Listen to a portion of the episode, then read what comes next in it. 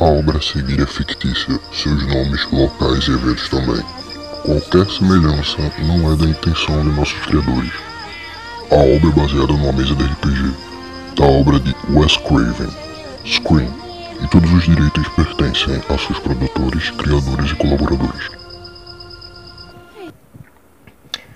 Antes de começar a falar para vocês o que aconteceu aqui em Lakers, já dá uma sacada aí no site e no grupo de WhatsApp, além do link que vai ficar aí na descrição junto com esses outros, dos podcasts e conteúdo da Elysium RPGs, galera. Que tira onda pra caramba, tem RPG meu lá também. Se vocês quiserem em cada mesa dar uma jogada. E todo mundo lá é muito gente boa. Projeto aí do Diego Pego e do amigo dele Juan e de uma porrada de gente também. Vocês vão curtir pacas. Tudo sobre cultura geek, é, cultura nerd, é, tudo que tá sabe, em alta na cultura pop, com foco no RPG. E se vocês querem dica de alguma coisa para comer enquanto escutam screencasts, dá uma sacada na Bel Doces, galera. Vou deixar aí também o contato dela na descrição. É, a Bel Doces, ela faz bolos, faz, sabe, trufas, faz todo tipo de doce salgado gostoso você imaginar. E aí você pode, se você morar por aqui em Pernambuco, você liga pra Bel e você vê aí como é que faz para ela entregar os seus doces e qual é o melhor preço para você. Kit festa também acho que ela faz. Então se liga aí que o Screencast vai começar.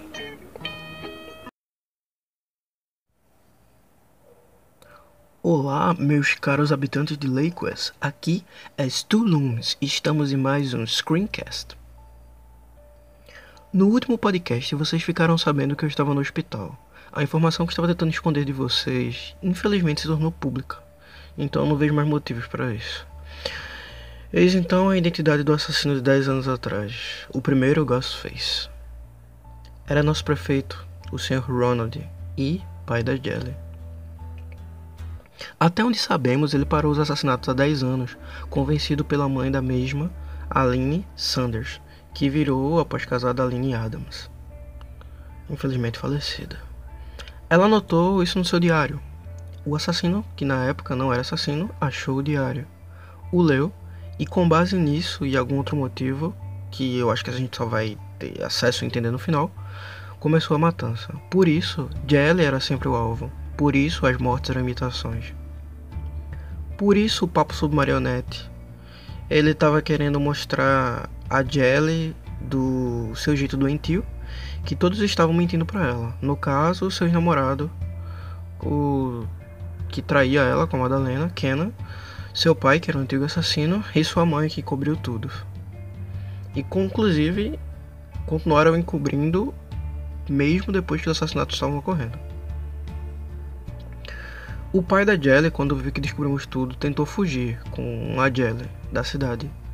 E me deu um tiro como queima de arquivo. E ele nem é meu sogro, imagina se fosse. Britney, a cadela de Jelly, cuidou dele. Tipo, realmente cuidou.